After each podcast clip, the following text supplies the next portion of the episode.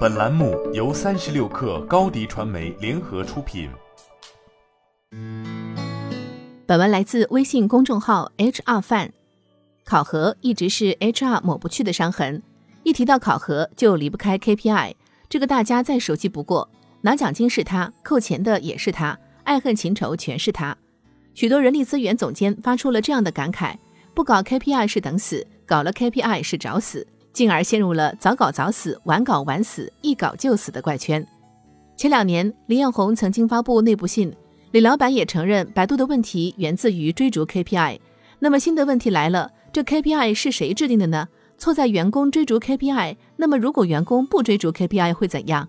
李老板当然可以推卸说是某些高管制定的 KPI，但问题到底在哪儿？曾经我们服务过这样一家公司，在这家公司大堂的液晶显示屏上，轮番滚动播出不同人员的 KPI 考核指标和分数，员工上班下班随时都能看到自己的排名。顿时令人觉得压力山大，在很多公司里，考核就被简单的理解为定指标、打分数、扣工资，最后绩效适得其反，员工没有积极性，人员流失率居高不下。而 KPI 作为一个工具，在很多公司就是一把屠龙刀，有人用它号令群雄，有人用它升官发财，有人用它粉饰太平，有人用它铲除异己。可惜的是，很少有人用它开山修路。为什么考核放到你们公司就是没有效果？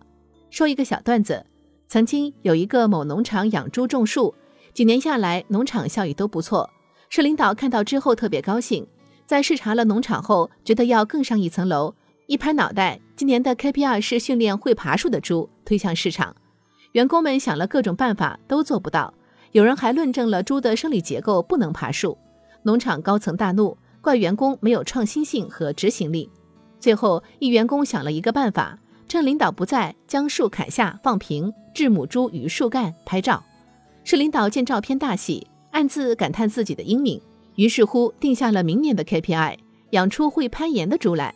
段子归段子，但这背后隐藏着就是不合理的 KPI。一旦设定下去，有些人被逼无奈就要造假。一旦造假，就意味着企业的浪费开始了。之所以考核会出现各种问题，有一个根本原因就是将绩效与功效挂钩。进行设计绩效体系。举个例子，假设公司一个主管岗位收入为一万，其中薪酬绩效固服比为八比二，公司每月按时发放八千元，绩效工资为两千，员工绩效等级是 S，等级系数是一点三，则绩效工资等于两千乘以一点三等于两千六。员工拼死拼活为了一个 S 等级，最后就只有六百元。请问对员工的激励是否有效？我们对这个案例做一个简单的剖析，就可以得出答案：一、薪酬划分固伏比会导致很多员工没有激情，甚至是入职说好的岗位工资鸡飞蛋打，为了暂且端这个饭碗，先忍了，以后骑驴看唱本走着瞧；二、浮动薪酬和绩效挂钩，员工没动力，激励封顶，员工对钱的渴望度削弱；三、强制分布，轮流坐庄，甄别不出良币劣币；四。固定薪酬是企业对员工的承兑支票，不管绩效好坏，企业都要发放，而这笔费用和员工绩效没有一毛钱关系，所以企业薪酬费用率持续上升，而员工绩效和团队绩效却不能推动组织绩效提升，所以传统绩效模式之所以会出现不产生绩效的困局，根本上在于违反价值等于价格的基本原则。凡是违反这一原则的绩效管理体系，无一幸免的都会变成企业管理体系的鸡肋，食之无味，弃之可惜。有人可能会问：既然考核有问题，那么还要用吗？对于一定规模的公司，当然需要，这是毋庸置疑的。只不过考核该制定怎么执行，就看管理团队的水平了。但如果公司没有到一定的规模，考核千万别搞得过于重。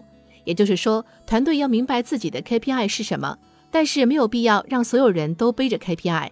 也没有必要把 KPI 层层分解，具体到每一个人头上。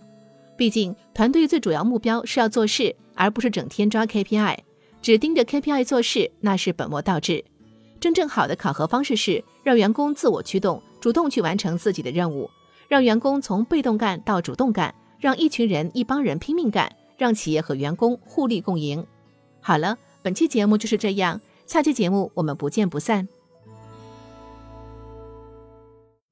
高迪传媒为广大企业提供新媒体短视频代运营服务，商务合作请关注微信公众号“高迪传媒”。